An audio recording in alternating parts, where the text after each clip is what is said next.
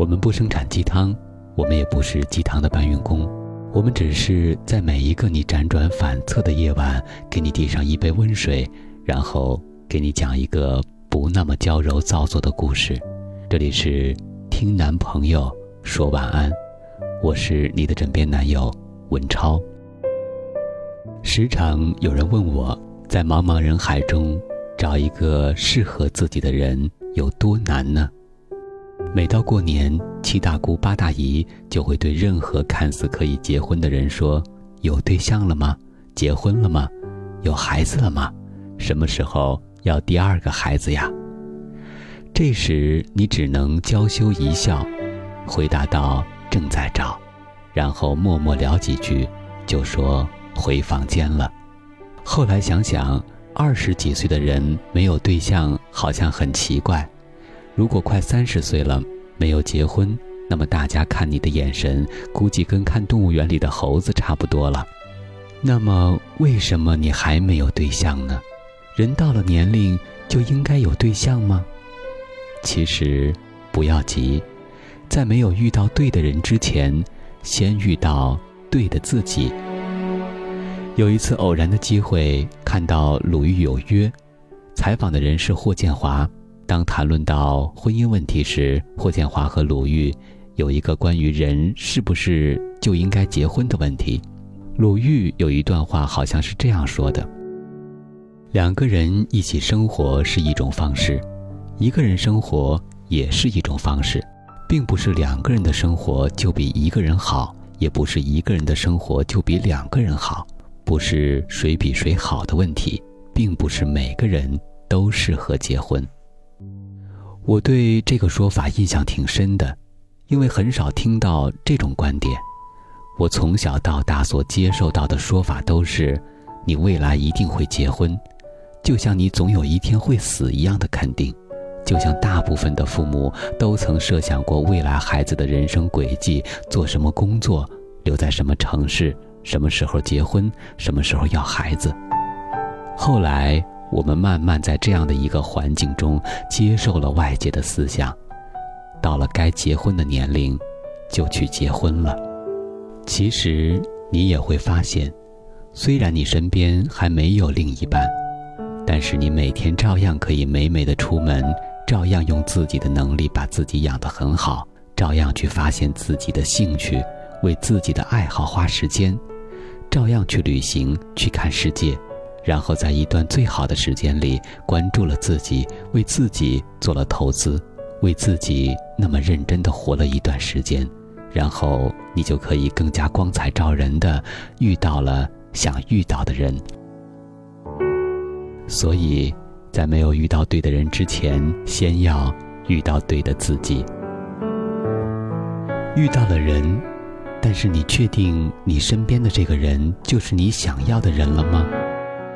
如果感情是柴米油盐的寡淡，或者房子、车子、票子的框架，那么也许那还不是你对的人。什么是对的人？我想，人生没有走到最后一刻，我们甚至都不敢说陪着我们的人就是对的人，因为这个世界上有两万个人适合做你的伴侣。感情从来不是一一对应，非你不可。茫茫人海中，适合你的两万个人中，先遇到谁，那个人也许就是你的命中注定。感情的不能开始和不能继续，除了一些客观因素之外，最大的一个原因就是不适合。什么是不适合呢？难道不合适就是你喜欢吃苹果，我喜欢梨；你吃鱼喜欢清蒸，我喜欢红烧的区别吗？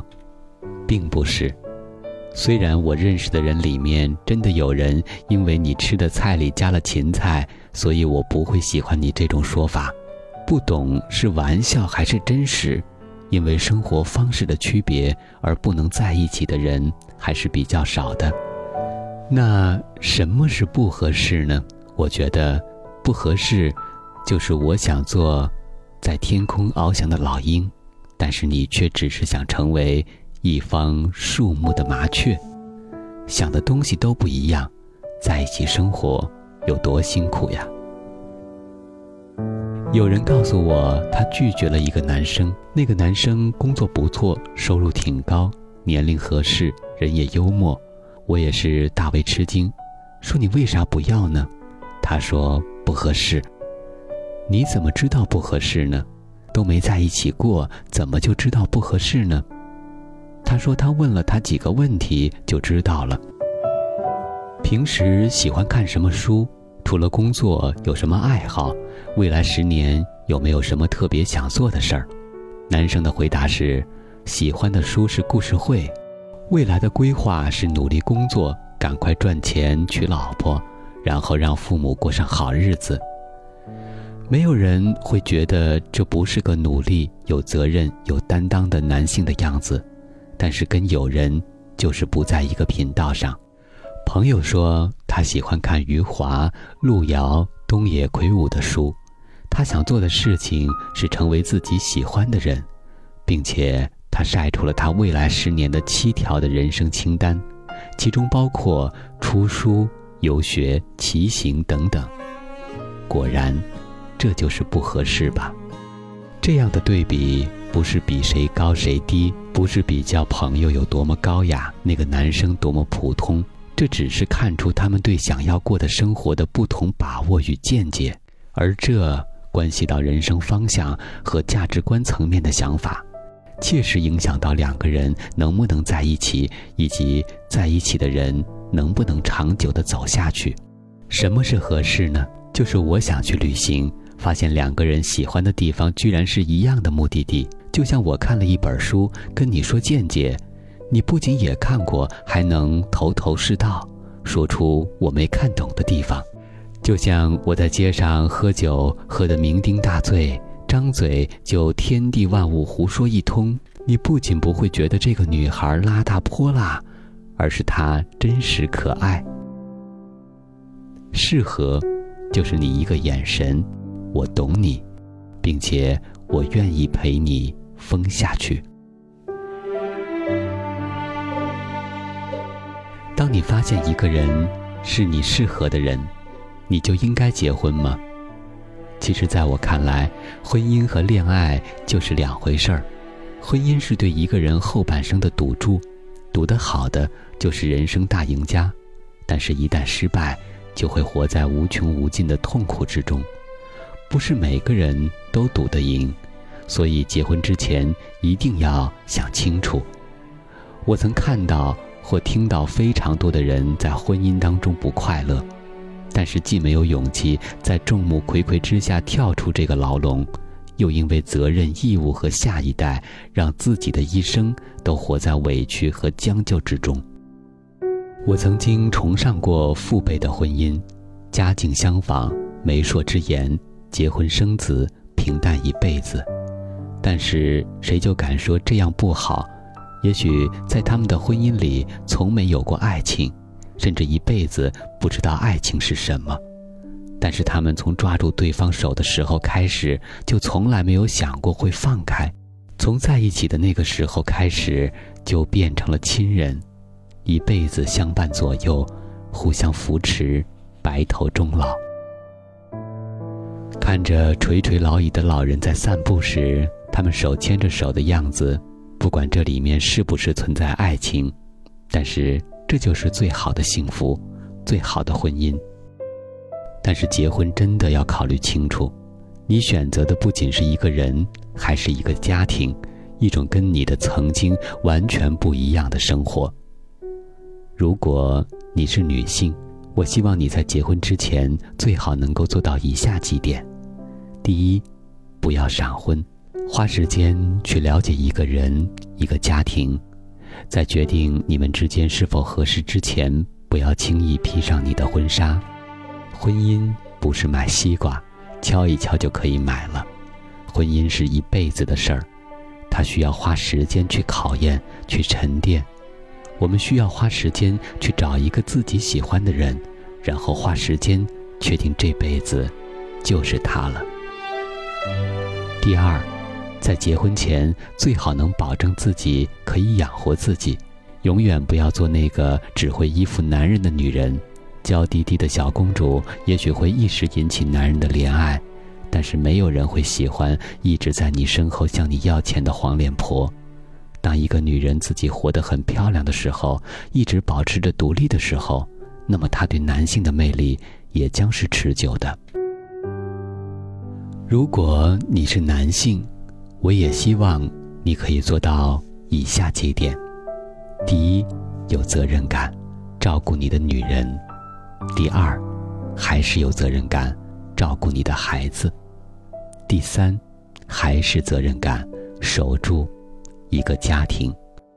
很多电视剧的完美大结局都是男主角和女主角结婚了，但是对于生活而言，结婚往往是故事的开始，而并不是结束。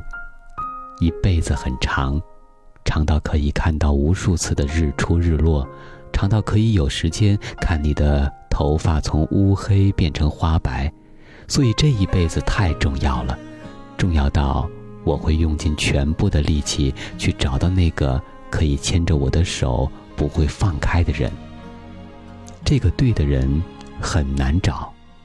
但是，我会在绚丽的春天为自己梳妆打扮，在明亮的夏天进行一场爱的冒险，在金黄的秋天收获自己爱的果实。请你一定一定要让自己变成最好的自己，然后去遇到你生命中那个对的人，那个你的命中注定。我是今晚的主播文超，感谢编辑小满，我们在此月色浓妆伴你入眠，晚安，宝贝。你以为一切都是没选好，得到的和想要的对不上号。